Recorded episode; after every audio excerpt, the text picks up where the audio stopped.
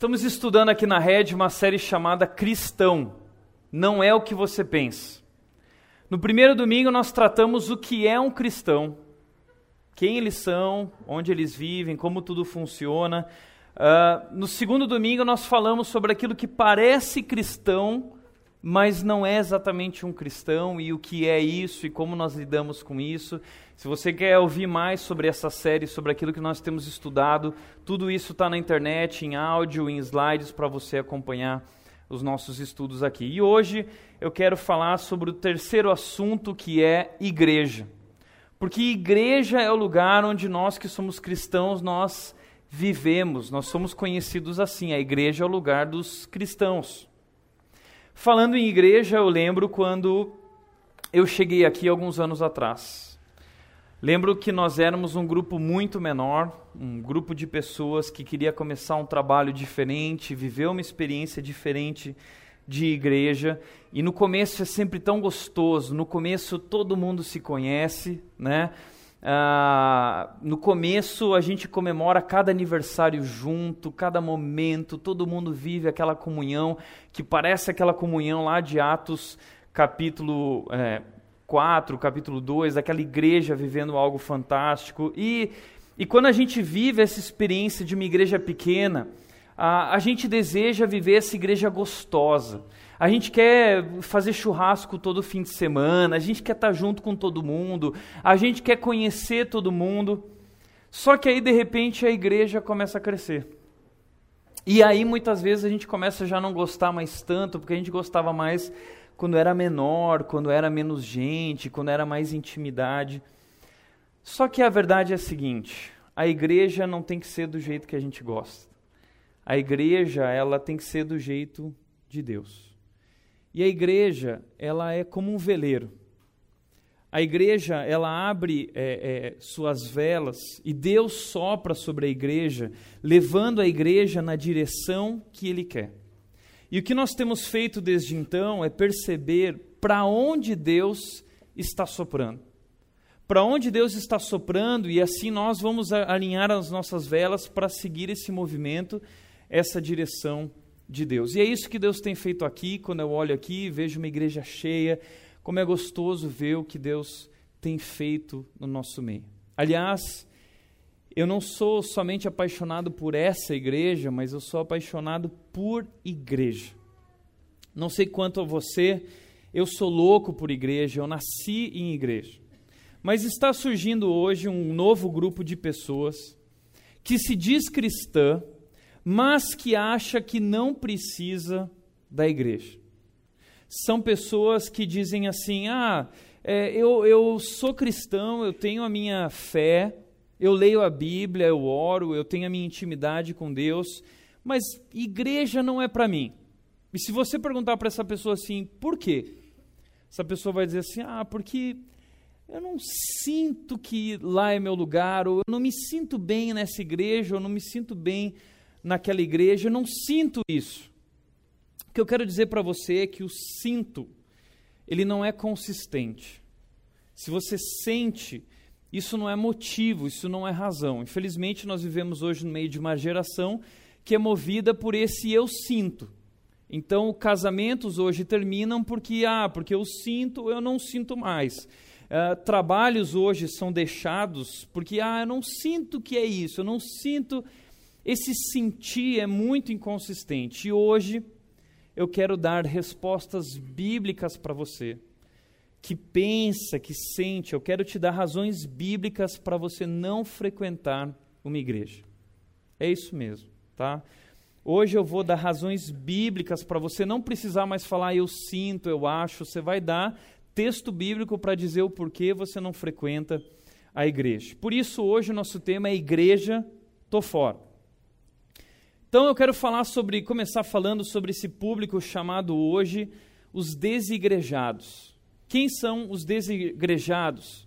São pessoas que se dizem cristãs, mas que não possuem qualquer vínculo com uma comunidade cristã. Ou seja, são pessoas que vivem uma espiritualidade autônoma. Eles vivem essa espiritualidade sozinha. Eles assistem culto pela internet, eles têm seus próprios cultos dentro de casa, ali na frente do computador e na sua própria vida, sem essa experiência comunitária. Alguns especialistas, inclusive, dizem que hoje esse é o grupo que mais está crescendo. Nós não temos estatísticas oficiais disso no Brasil, então eu quero mostrar para vocês isso através de estatísticas que foram geradas para o cenário americano, através de um livro chamado Churchless, que é, é como são chamados os desigrejados lá nos Estados Unidos, tá bom? E esse livro, falando sobre esse grupo dos desigrejados, ele trouxe a seguinte estatística, que em 1990, na década de 1990, nós, eles tinham lá nos Estados Unidos cerca de 30% dos cristãos não frequentavam uma igreja. Depois, na década do ano 2000, eles fizeram novamente essas estatísticas e descobriram que 33% era desigrejado, ou seja, houve um crescimento de 3%. Em 2014, eles fizeram novamente essa pesquisa e descobriram que 43% das pessoas que se diziam cristãs já não frequentavam mais ou não frequentavam uma igreja. Ou seja, o número cresceu muito de lá para cá. Por quê? Vamos olhar mais de perto para essas estatísticas. Ou seja, uh, o que eles descobriram é que mais ou menos o cenário atual americano é esse: 57% das pessoas frequentam a igreja e 43% dos cristãos não frequentam uma igreja. Para você entender melhor isso, eu vou trazer a letra mais para perto. 49% dos americanos, dos cristãos, eles frequentam ao menos uma vez por mês a igreja. 100% dos cristãos, imagina 100% é, é esse círculo. 57% frequenta, 43% não frequenta. Desses 57%, 49% frequentam pelo menos uma vez por mês.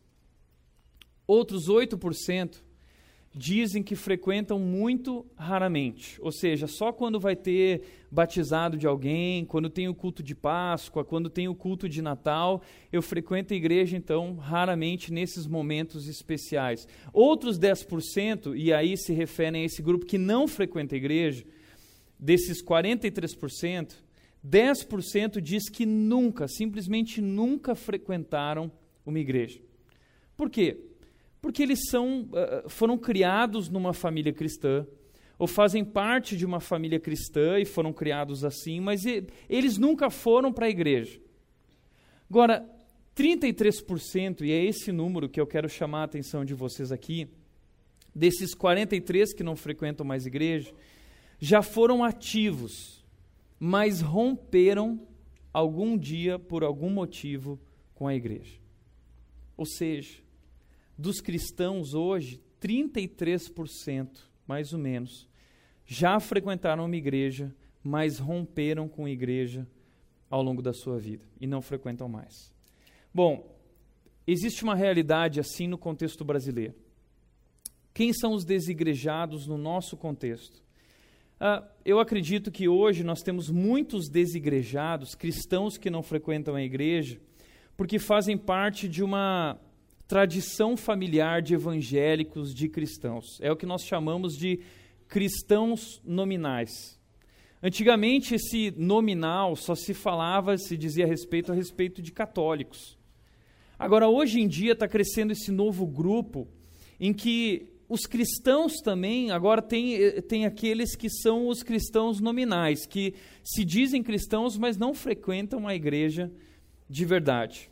Segundo lugar, Existem alguns que são evangélicos por causa de uma breve experiência, e isso é muito gerado hoje pelo fenômeno das igrejas pentecostais e neopentecostais, essas igrejas que fazem aquela oferta: uh, olha, você está com um problema financeiro, você tem um problema familiar, então vem para cá, nós vamos resolver isso, a sua conta bancária vai aumentar, então vem para a campanha, nosso propósito aqui de quatro domingos e você vai ganhar dinheiro. E aí você vai para esse propósito. Uh, ou não, é, seu problema é no seu casamento, é com o seu marido. Então, traz uma peça de roupa do seu marido aqui para a igreja e nos próximos quatro domingos nós vamos fazer uma campanha de oração pela peça de roupa do seu marido e ele vai se converter e ele vai se voltar novamente para você. E essas pessoas vão até lá e assim que, que, que elas conseguem aquilo que elas querem, muitas deixam a igreja, ou outras que não conseguem o que queriam, decepcionadas, acabam deixando a igreja também. Então, são pessoas que foram por algum motivo específico buscar algo e depois deixaram a igreja. Outros ainda são pessoas que transitam por igreja sem estabelecer vínculos. Ah, são aquelas pessoas que acordam domingo de manhã e elas pensam assim: puxa, hoje eu estou com vontade de ir na igreja ou eu não estou? Ah, hoje não estou com vontade de ir na igreja, hoje é dia de ficar em casa, sair com os amigos, ou então a pessoa vai olhar, deixa eu ver minha agenda hoje aqui. Bom, eu tenho algum aniversário? Não. Tem algum churrasco hoje? Não, não tem nenhum churrasco. Uh, vai ter a votação do impeachment, dependendo do horário. Vamos ver se eu vou na igreja ou não. Então depende de uma série de coisas. Né? E se essa pessoa decide ir na igreja, ela fala assim: bom, vou na igreja, mas em que igreja eu vou? Que não tem vínculo com nenhuma igreja e diz assim: ah, o que, que eu estou afim hoje? Estou afim de um louvor? Ah, se eu estou afim de um louvor, então eu vou lá no hangar. Vou lá no hangar, curtir um louvor, aquelas luzes, uma galera da hora, tal, pulando, que negócio legal. Uh, não, hoje eu estou afim de experimentar uma escola bíblica dominical. Então eu vou para IBCU, vou lá para Campinas, vou participar da escola bíblica dominical. O que, que eu estou afim hoje? Não, hoje eu estou afim de ouvir os adolescentes tocando. Então eu, eu vou lá na rede. Hoje eu estou afim de ver algo diferente. Ah, então, tem pessoas que têm, têm levado a igreja nessa ótica consumista. Né? Como se fosse um self-service. O que, que eu vou querer aqui para mim? Como se sentasse na praça de alimentação de um shopping e falasse assim: ah, o que, que eu estou afim hoje? Né? Muitos cristãos têm lidado dessa maneira com a igreja. Outros ainda, cristãos, pertencem a esses grupos alternativos, que são esse, esse novo estilo de igreja chamado de igreja orgânica. Ai, como se fosse a coisa mais linda do mundo. Eles participam de uma igreja que é orgânica, ou seja, eles são contra instituição, eles são contra denominações. E no fundo, eles vivem a ilusão de que o problema é a instituição. Gente, o problema é o ser humano. O problema não é a instituição. Porque veja bem, se você iniciar uma comunidade na sua casa, você fala assim: não, eu quero viver uma comunidade bíblica, eu vou abrir um grupo na minha casa e nós vamos viver aquilo que apareceu lá em Atos e nós vamos, sabe, vai ser aquele negócio especial. E as pessoas vêm e vocês abrem a Bíblia e vocês começam a estudar a Bíblia e praticar a Bíblia.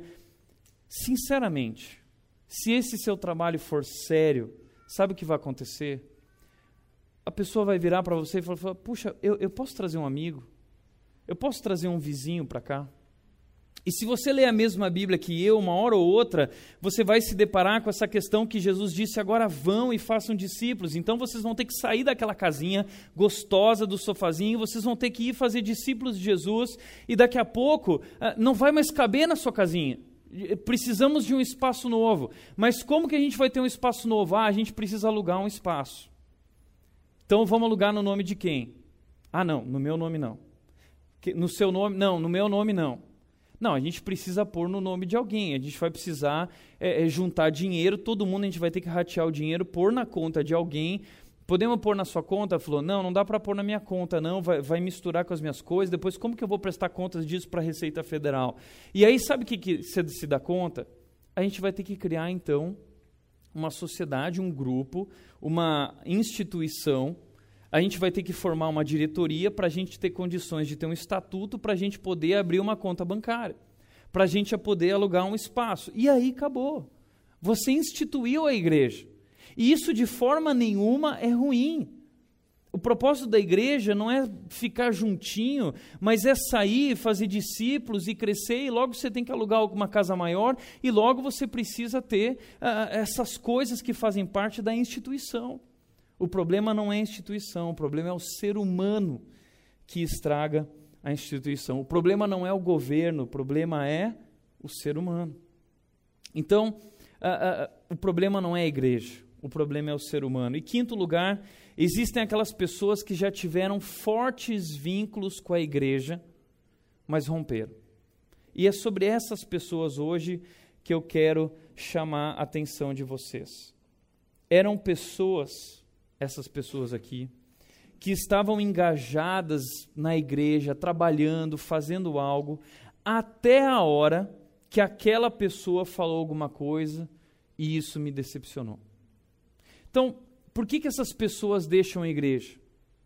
Por causa de outras pessoas. Ah, eu estava lá trabalhando na igreja e aí um dia a professora da escola lá dominical da minha igreja do Red Kids, ela falou pro meu, falou com meu filho de um jeito que eu não gostei. Então eu nunca mais fui naquela igreja. Ah, eu estava lá sentado e um dia o pastor falou alguma coisa que eu não gostei. Então eu não fui mais naquela igreja. Ah, o fulano fez alguma coisa, alguém fez alguma coisa, e aí você rompe com a igreja. Então hoje, a maior parte das pessoas que rompem com a igreja, elas rompem por causa de outras pessoas. Talvez você se identifica com isso. Talvez você teria uma história para contar de alguém que te feriu dentro da igreja, de alguém que te machucou, de alguém que te falou algo que você não gostou. Essa é a história de muitos desses desigrejados. E a minha proposta hoje para vocês é a seguinte: é que a igreja é um lugar de gente complicada. E eu estou baseando hoje a minha mensagem numa mensagem do pastor Ricardo Agreste, em que ele fala sobre igreja. Eu quero propor para você que o primeiro motivo pelo qual você precisa abandonar a igreja, ou você não deve frequentar uma igreja, é porque a igreja é um lugar de gente complicada. Você já percebeu isso? Se você está aqui e ainda não percebeu que aqui está cheio de gente complicada, então você ainda é recente aqui. Ou então, você é desse tipo de gente que usa aquela estratégia de chegar depois que já começou e sair antes que termine você vive um outro estilo de espiritualidade autônoma. Você vai na igreja, mas você não quer contato com nenhum crente. Você só quer ir lá ouvir a mensagem, você bate a carteirinha na igreja lá, mas você sai correndo, porque você também vive esse tipo de espiritualidade autônoma. Agora, o que eu quero dizer, gente, aqui é: aqui está cheio de gente complicada. Cheio. As pessoas que hoje estão sentadas do seu lado, são pessoas muito complicadas. Eu gosto muito da frase que o Milor Fernandes disse quando ele disse: Quão admiráveis são as pessoas que eu não conheço.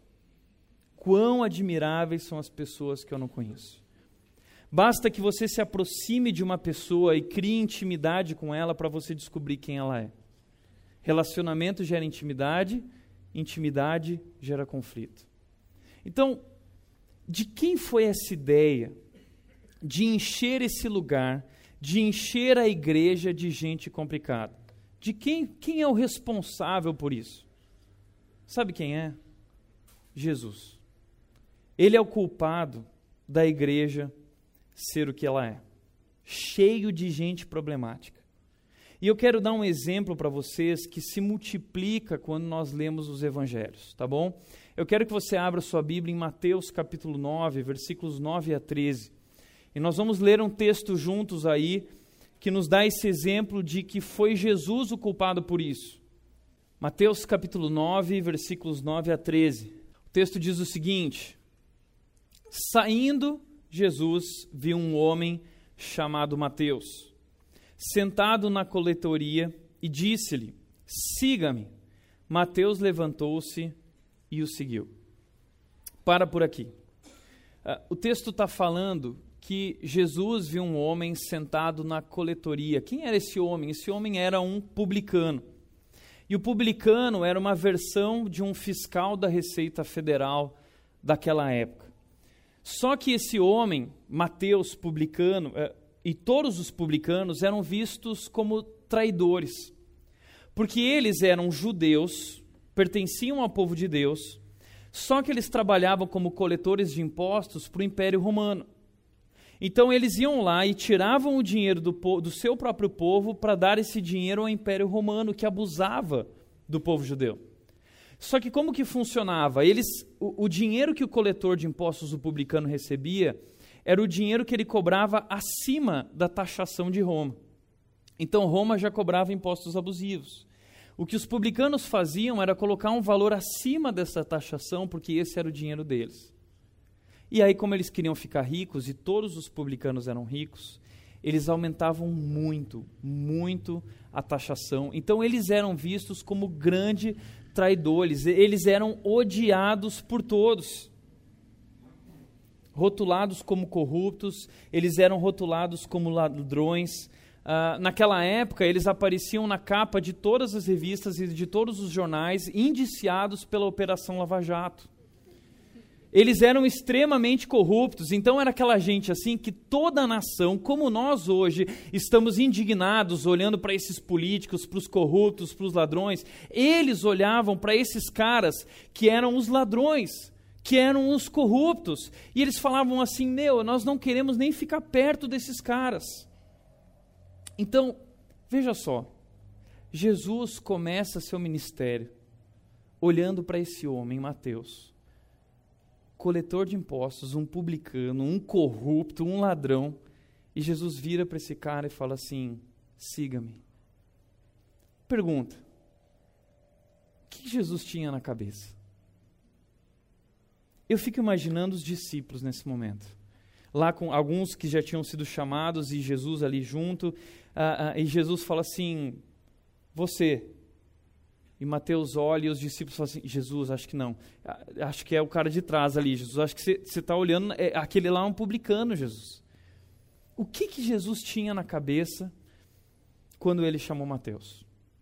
Mas aí o texto continua dizendo o seguinte: acompanha comigo. Estando Jesus em casa, para aí, estando Jesus em casa.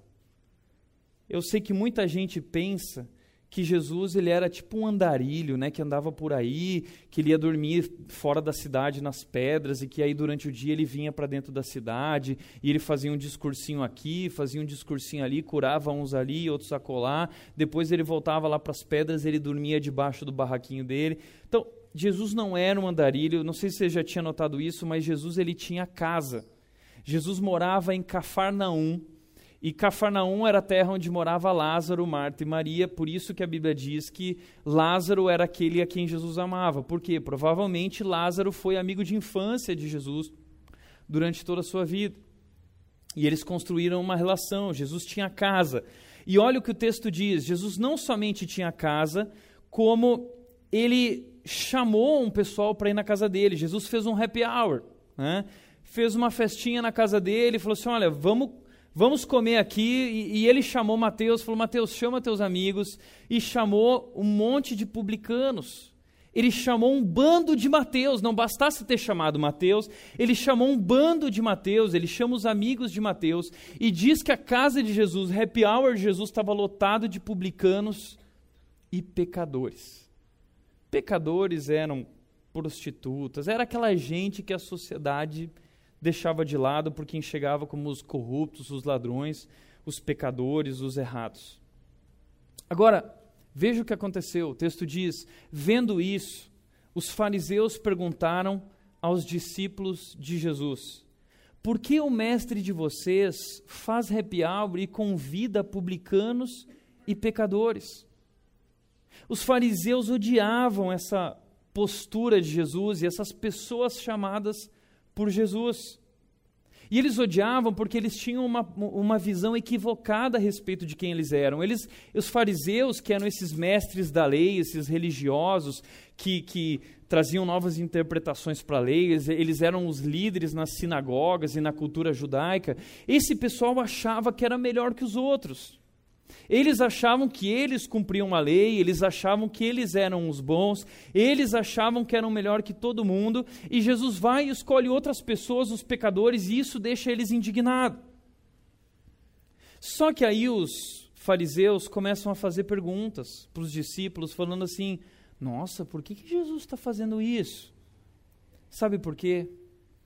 Porque os fariseus são sabotadores. Eles não vão falar com Jesus. Falar, Jesus, é, por que você está fazendo isso? Não, eles vão nos discípulos.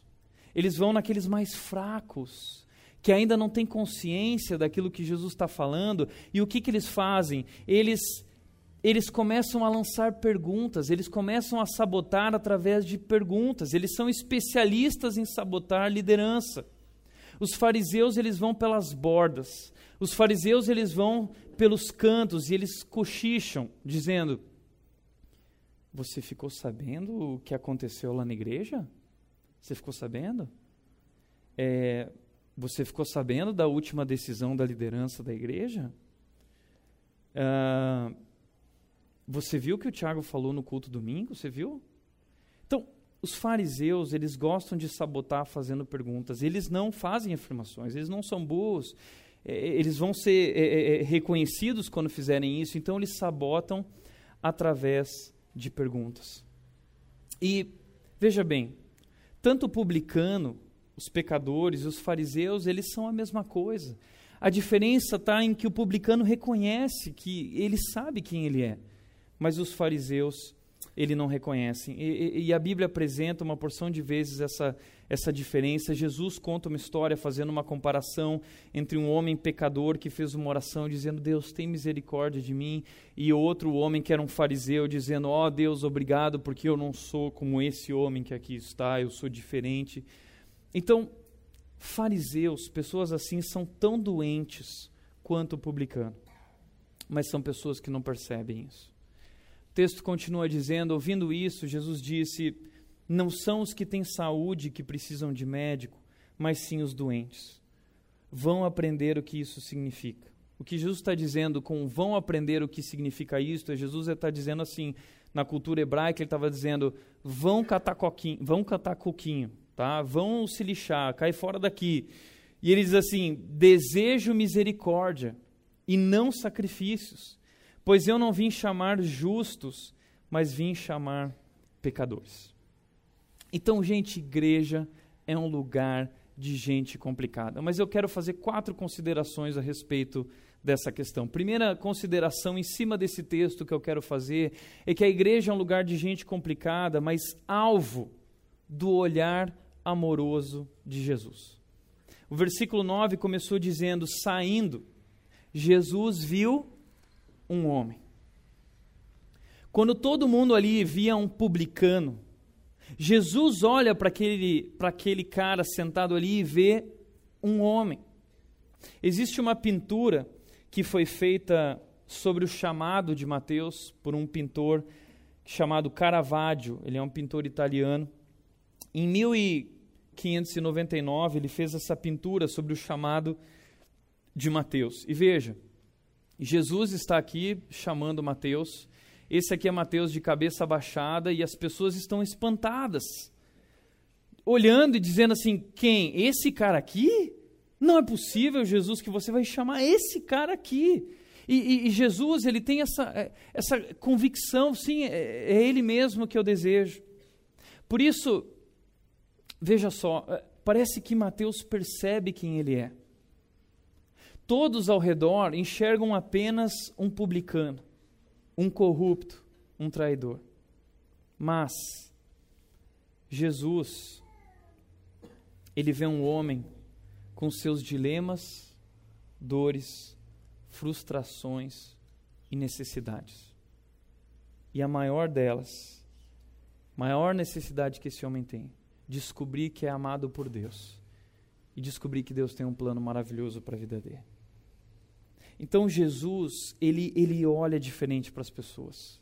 Nós olhamos com esse olhar crítico, nós olhamos com esse olhar julgador, nós estamos o tempo todo nos comparando com as pessoas, dizendo, puxa, olha aquele, puxa, olha aquele lá, mas Jesus, quando olha para as pessoas, ele vê que existe uma história por trás, ele vê que existem dores, ele vê que existem dilemas, ele vê que, eh, que existem frustrações e necessidades, e ele, e, e ele ama essas pessoas.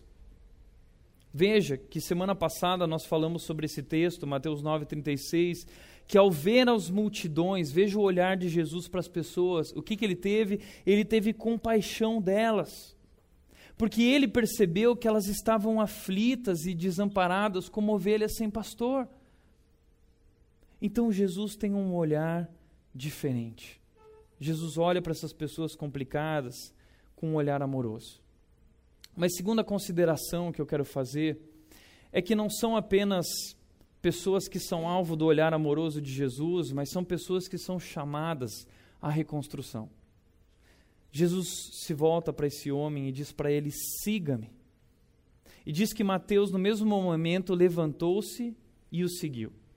E a primeira coisa que me chama a atenção aqui é essa voz de autoridade de Jesus. Porque Mateus é um cara que se preparou. Mateus fez faculdade, Mateus fez pós-graduação, ele fez MBA, ele fez doc, ele fez pós-doc. A vida inteira Mateus se preparou para fazer aquilo que ele fazia e de repente Jesus chega para ele e diz assim: "Siga-me". E esse cara abandona tudo. Do nada. É a voz de autoridade de Jesus. Por que isso? Porque a mesma voz que que ecoou na no coração de Mateus, é a voz que ecoou na criação, quando Deus disse: haja luz e houve luz. A mesma voz que ecoou no coração de Mateus é a voz que ecoou no coração do paralítico, quando Jesus disse ao paralítico: levante-se, pegue a sua maca e vá para casa. E ele se levantou e foi. A voz de Jesus soa com autoridade. Agora, segunda coisa que me chama a atenção aqui é essa atitude de ruptura. Mateus ele está nesse momento rompendo com todo o sistema que o cerca, toda a sua vida. Só que isso, na verdade, é o início de um longo processo. Porque ele se torna um discípulo de Jesus naquele momento, mas a mente dele, os valores dele ainda são de um coletor de impostos. E ao longo dos anos, ele vai caminhar com Jesus e ele vai ouvir sobre coisas, ele vai aprender sobre coisas que a mente dele vai ser transformada, os valores dele vão ser transformados, a vida dele vai ser completamente virada de cabeça, de cabeça para baixo, mas isso é um processo. Mateus não muda instantaneamente na hora que Jesus chama ele. É o início de um longo processo na vida dele. Agora veja, Jesus, de forma nenhuma para ganhar Mateus, vai negociar o discurso. O discurso é difícil. E semana que vem eu vou continuar essa mensagem falando que a segunda razão pelo qual você não deve frequentar uma igreja é porque a igreja é um lugar de discurso difícil. Mas Jesus chama esse cara e ele nem entende exatamente o que isso significa ainda, e é o início de um longo processo. Gente, o que muitas pessoas não percebem essa questão do processo. Pessoas que ficam julgando outras e ficam falando sobre a vida das outras e que não perceberam que, na verdade, todos nós estamos em um processo. E eu acredito que nós que somos cristãos, nós deveríamos talvez usar uma daquelas placas em obras. A gente deveria chegar na rede, assim como o pessoal do Conexão usa ali um cartãozinho, nós deveríamos usar uma placa escrito assim: atenção, estou em obras. Talvez nós deveríamos colocar lá na porta da nossa igreja, da rede, uma daquelas placas grandonas e, e alguns cones e colocar assim: desculpe-nos o transtorno, mas estamos em obras. Porque isso é igreja, gente. O problema é que nós vamos criando a expectativa que nem Deus tem nem Deus tem a respeito das pessoas, porque é tudo um processo. Nós estamos em reforma e ao longo desse processo eu vou errar com você, eu vou machucar você, e se você olhar para mim achando que eu nunca vou errar, que eu nunca vou machucar, isso vai ser pesado demais para mim. E isso vai ser pesado demais para você. Todos nós estamos em reforma. Por isso que o Filipense escreveu um livro chamado Alma Sobrevivente, em que ele conta alguns testemunhos, ele conta algumas histórias, e ele conta a história desse cara chamado Dostoiévski, um escritor famoso e filósofo russo. E Dostoiévski, uh, ele se tornou um cristão, mas ele lutava com a sua vida financeira porque ele fazia apostas e ele perdia, ele ficou devendo muito dinheiro e aí ele começou a beber e Dostoiévski estava nessa luta na vida cristã dele até um, um, um dia que alguém perguntou para ele, mas Dostoiévski, você é cristão mesmo? E Dostoiévski respondeu o seguinte: O fato de eu andar cambaleando pelo caminho não muda o fato de que este é o caminho. A igreja, ela é formada por pessoas que muitas vezes andam cambaleando pelo caminho. Mas são pessoas que não confiam na sua própria performance. São pessoas que confiam no caminho. O caminho da graça, o caminho do amor de Jesus, o caminho do poder transformador de Jesus, que ao longo da nossa vida vai nos transformando. Filipenses 1,6 diz: Aquele que começou a obra vai completá-la até o dia de Cristo Jesus, até o dia que ele voltar. Então, sabe quanto tempo dura esse processo nas nossas vidas? A vida inteira. Tem alguém aqui que já terminou o processo que pode dizer assim: não, eu não ando mais cambaleando? Tem alguém aqui? Todos nós somos chamados por Jesus para essa ruptura com o mundo para caminhar nesse novo caminho, num processo, numa obra que dura a vida inteira. Tem pessoas que não entendem o batismo. Ah, no meu prédio, no meu condomínio, tem um rapaz que trabalha lá e ele está me compartilhando que ele não quer se batizar porque ele não, ele é cristão, mas ele ainda não conseguiu mudar muita coisa na vida dele. E eu disse, cara, batismo não tem nada a ver com isso. Batismo é simplesmente como Mateus fez, é se levantar e seguir. É uma ruptura com a sua vida, dizendo: Eu quero, eu ainda não sou, eu ainda não sinto, mas eu quero, eu desejo, eu quero me entregar para Jesus, eu quero viver tudo isso. Eu nem sei exatamente o que isso significa, mas eu quero. E Jesus chama esse monte de pessoas complicadas. A igreja é um lugar de gente complicada, mas chamada a reconstrução. Agora, a igreja é também um lugar de gente complicada, com amigos complicados. Porque diz o texto que nós lemos que, estando Jesus em casa, foram comer com ele outros discípulos, muitos publicanos e pecadores.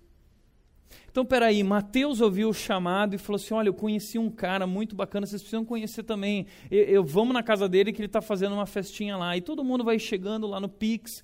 Jesus fez um Pix lá e começa a chamar a galera tal. Só que assim, o cara complicado chamou outro cara complicado, que chamou outro cara complicado. E a rede foi crescendo assim da mesma maneira e tem crescido assim. Um dia a pessoa complicada veio, entrou aqui, sentou, ouviu a mensagem e falou assim, viu a igreja, o louvor e tudo, falou assim: Uau, eu vou chamar um amigo. E no outro domingo, essa pessoa falou, chegou aqui com outro amigo e falou assim: Olha, você tem que assistir isso tal. E a pessoa veio e disse: Uau, é, e esses dois caras complicados lembraram, puxa, vamos chamar o fulano também. E assim foram chamando pessoas e pessoas, e a igreja vai crescendo. E eu poderia mostrar aqui, eh, eh, eh apontar diversos eh, redes de relacionamentos que foram criados a partir desses convites. Só que o problema é que a gente traz gente igual a gente. E aí a gente vai enchendo esse espaço aqui de gente complicada. Gente que não está transformada ainda. Mas o espaço vai enchendo cada vez mais, mais gente complicada, mais gente complicada, mais gente complicada.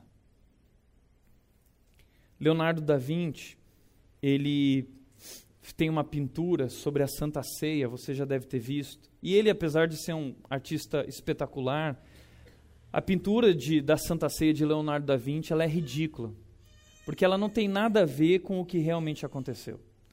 Você pode ver que a pintura de Leonardo da Vinci está todo mundo sentado na mesinha assim, Jesus está no meio, Jesus está falando e todo mundo está assim, ó, quietinho, cada um no seu lugar.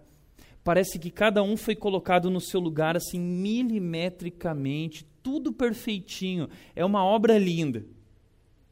Não sei se você sabe, mas tem um outro artista chamado Jacobo Bassano que em 1542 ele também retratou a Santa Ceia e ele retratou de forma mais real. E ele retratou essa seguinte uh, Santa Ceia aqui. Tem gato ali no cantinho, não sei se você viu, tem um gato. Tem cachorro debaixo da mesa. Tem tem gente dormindo ali debaixo de Jesus, tem um cara dormindo, não prestando atenção. Tem conversa paralela acontecendo em todos os cantos Tem gente cochichando, falando. Posso falar uma coisa? Essa pintura aqui tem mais a ver com a igreja do que a pintura de Leonardo da Vinci. A igreja tem a ver com isso. A igreja é um lugar assim. E talvez você venha com assim, não, não. Essa é a postura do fariseu que ainda não entendeu o que Jesus está fazendo, chamando gente complicada. Então, último lugar, última consideração que eu quero fazer é que a igreja é lugar de gente complicada, alvo da crítica dos fariseus. Versículo 11 diz: Vendo isso, os fariseus perguntaram aos discípulos dele: Por que o mestre de vocês come com publicanos e pecadores? Veja bem que esse é um terceiro tipo de personagem no Novo Testamento. Semana passada nós falamos sobre os discípulos e sobre a multidão. Agora existe mais um personagem que são os fariseus. E constantemente ao redor de Jesus existem os discípulos, existe a multidão e existe os fariseus. E aqui na nossa igreja também, com certeza, existem discípulos, existe a multidão que vai atrás de algo que quer específico de Jesus, ou quer ver o show, e existe aqueles também que são os fariseus, que são pessoas que se acham boas demais para andar com gente assim. E olha o contraste. Jesus olha e vê um homem. Quando os fariseus olham, eles olham em ver eles veem um pecador, eles veem um publicano. É a diferença do olhar, é esse contraste de olhar. São pessoas que realmente se acham. E aí Jesus se volta para eles e diz o seguinte: ouvindo isso, Jesus disse: Não são os que têm saúde que precisam de médico, mas sim os doentes. Eu vim para os doentes, eu vim para aqueles que precisam de ajuda. Por isso, o que nos afasta do Evangelho do reino de Deus não são os nossos pecados ou imperfeições, mas a percepção equivocada de nós mesmos, a qual nos faz acreditar que somos bons e justos. O problema dos fariseus é que eles não reconhecem que eles são tão pecadores quanto aquele publicano, eles se acham bom demais.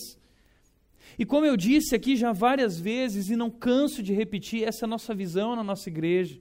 Não existem pessoas que são boas e pessoas que são ruins. Existe gente ruim arrependida e gente ruim não arrependida. Diante de Deus, todos são ruins. A Bíblia diz que todos pecaram. A Bíblia diz que não há um justo sequer.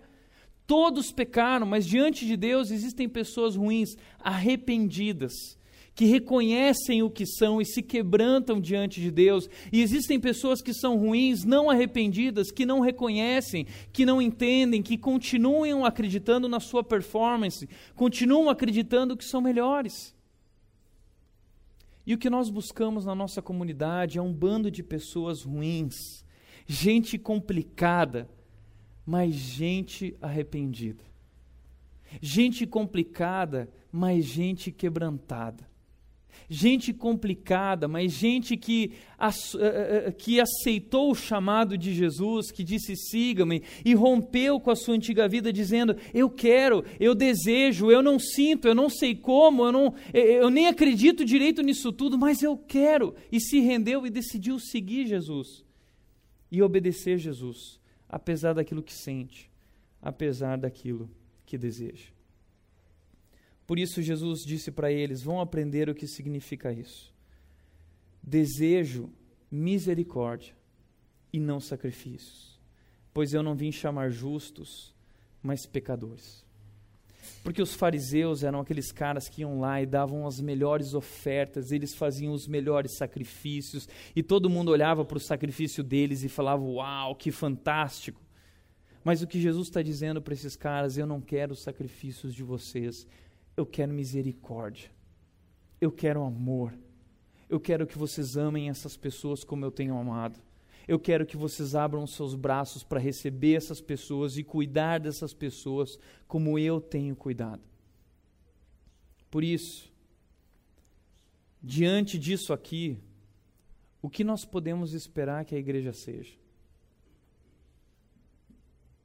O que você espera da igreja?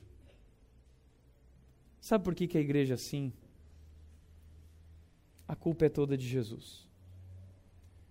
Foi Jesus que começou com essa mania e que insistiu nessa mania de chamar gente assim para sentar com ele na mesa. É por isso que um dia Jesus chamou eu. É por isso que um dia Jesus chamou você. A culpa é dele. Portanto, a igreja é sim um lugar de pessoas complicadas, mas que impactadas pela descoberta do amor e do interesse de Deus por suas vidas, são movidas a trazerem para perto seus amigos tão ou mais complicados do que elas. É isso que é igreja. Estamos definindo aqui igreja. Portanto, nunca espere aqui na rede um bando de pessoas perfeitas, porque tem muita gente que vem e diz assim: não, eu não vou na igreja porque lá tem muitos hipócritas. Mas sempre tem lugar para mais um. E você está convidado para vir participar disso também. A rede é uma igreja de pessoas imperfeitas, a começar pelo pastor. E muitas das críticas dirigidas à minha pessoa são verdades. São verdades. Porque eu estou em obras. E muitas vezes, enquanto eu estou pastoreando, eu machuco pessoas. Enquanto eu me relaciono com a minha esposa, às vezes eu machuco a minha esposa com palavras, com atitudes. Às vezes eu machuco. Enfim, eu sou pecador. Você também é. E foi por isso que Jesus reuniu a gente aqui. Porque nós somos alvo do olhar amoroso dele. E porque nós somos chamados à reconstrução. E nós somos movidos então para trazer para perto nossos amigos que são tão ou mais complicados que a gente. E Jesus começa a operar a sua obra em nossas vidas. Por isso, Filipenses, nesse mesmo livro, livro, disse o seguinte: a igreja é um farol de graça ao resto do mundo não uma fortaleza de legalismo. A igreja é um farol da graça e não uma fortaleza de legalismo. Tem muita gente da igreja, dentro da igreja que se acha o guardião da justiça, dizendo: "Não, a igreja de Jesus tem que ser assim. Ah, a igreja sempre foi Jesus chamou gente complicada. E nós abrimos os nossos braços para amar essas pessoas e para amar uns aos outros.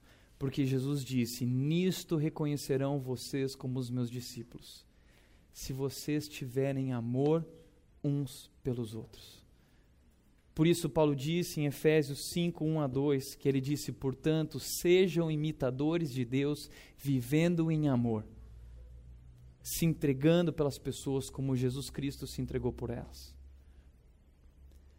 Se você hoje olha para tudo isso e você vive esse estilo de vida de desigrejado, porque algum dia alguém feriu você, porque algum dia alguém te machucou, eu quero, antes de encerrar, ler a citação de um livro aqui para você.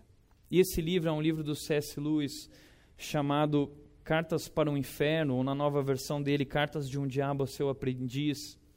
E o que está acontecendo é que nesse livro existe um diabo mor, grandão, demôniozão, que ele tem seus discípulozinhos, demôniozinhos. E ele ensina como enganar as pessoas e como enganar os cristãos. Ele tem uma escola para formar esses demôniozinhos. E um dos seus sobrinhos que aprendeu tudo isso, ele tinha uma missão específica, que era a missão de manter aquele cara distraído longe da igreja. Ou seja, era um cara que não era cristão. E um dia esse homem se converteu ao cristianismo e aí o, o demôniozinho escreve uma carta para o demôniozão dizendo assim: deu tudo errado aqui. O cara se converteu ao cristianismo. E aí o demôniozão uh, dá uma resposta para ele, dizendo o seguinte: é com pesar que recebo a notícia de que seu paciente converteu-se ao cristianismo. Agora veja bem, calma aí, fica sus. Ele diz: temos que tentar agora aproveitar essa situação ao máximo. Não há motivo para desespero. Centenas de adultos convertidos foram recuperados depois de uma breve temporada ao lado do inimigo, que é o de demônio falando de Deus. uma breve temporada ao lado da igreja lá. E agora eles estão conosco de volta. E ele diz: se o paciente souber que a mulher com o chapéu ridículo é viciada em jogar bridge, ou que o homem com as botas barulhentas é um mesquinho e um extorsionário, sua tarefa ficará mais fácil. Quando ele senta num banco e olha à sua volta, esforce-se para alcançar a decepção ou o anticlímax que certamente o acometerá durante suas primeiras semanas na igreja, quando ele começar a conhecer as pessoas, quando ele conhecer o pastor, quando ele conhecer quem sentou do lado dele e ver que essas pessoas não são tudo isso, é o anticlímax, a queda. Ah, essa igreja não é tudo isso, porque essas pessoas não são tudo isso. E ele continua dizendo: tudo que você terá que fazer é nunca deixá-lo fazer a si mesmo a seguinte pergunta: se eu sendo o que sou, pecador, me considero em algum nível um cristão, porque os defeitos das outras pessoas sentados no banco ao lado seriam prova de que a religião delas é pura convenção ou hipocrisia? Por isso eu encerro com isso. Diante de tudo que eu falei, você tem duas opções. Primeira, você pode considerar-se bom demais para juntar-se a uma comunidade cristã. Talvez realmente você é mais superior do que nós. Agora você tem um problema. Se essa é a sua posição, à luz do texto que nós estudamos, você faz parte de que grupo?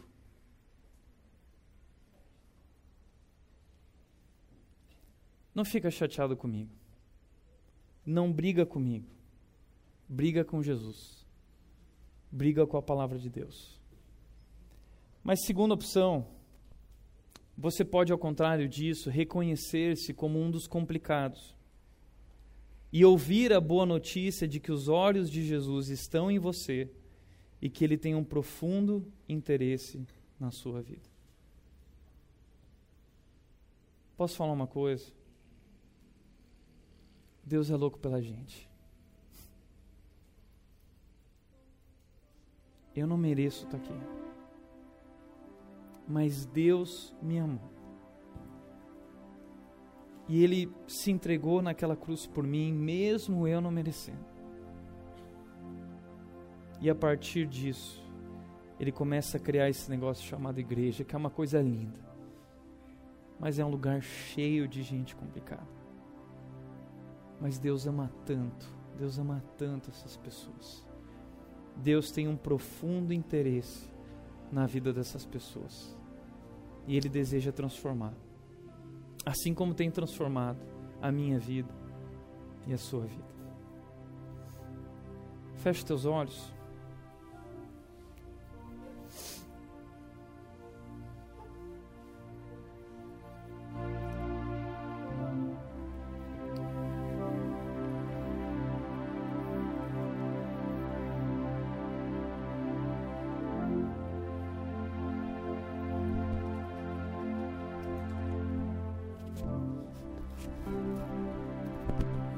Quero que você pare para pensar um pouco em qual tem sido a sua atitude.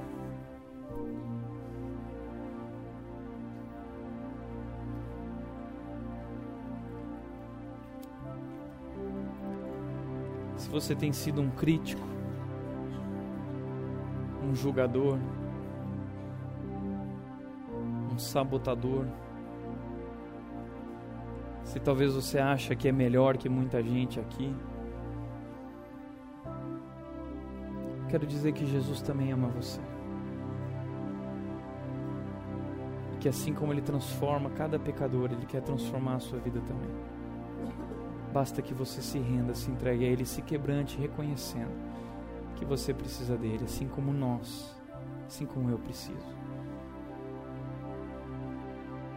Ore a Deus dizendo: Jesus, filho de Davi, tem misericórdia de mim.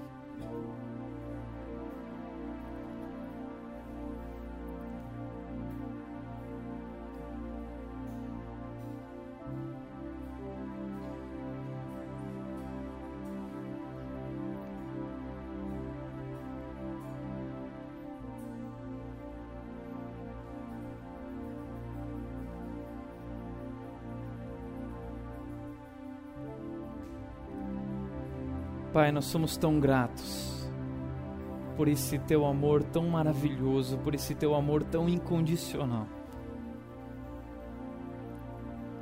que nos aceitou do jeito que nós somos e nos fez esse convite para te seguir. E muitas vezes, Deus, nós temos andando, temos andado cambaleando por aí. Temos tido dificuldade, alguns tropeços. Às vezes acabamos machucando algumas pessoas ao nosso redor. Mas como é bom, Deus, saber que nós somos alvo do teu amor, do teu olhar. E que o Senhor tem um interesse profundo em nossas vidas. E nós queremos sim ser completamente transformados. E nós queremos poder ajudar, Deus, ainda que estejamos apenas no meio do caminho, nós queremos ajudar e amar essas pessoas que estão chegando, para que elas também percebam, Deus, esse teu amor e esse teu interesse. Por isso, nos ajuda, Deus, como igreja, como cristãos, como discípulos de Jesus nos ajuda a amar como o Senhor amou. Nos ajuda a olhar para cada um aqui como o Senhor olha, como o Senhor olhou para nós. Nos ajuda a estender nossas mãos e nossos braços e fazer o que o Senhor fez, buscando restauração, buscando cura, transformação das pessoas, Pai. Assim nós nos rendemos aqui como igreja, em nome de Jesus. Amém.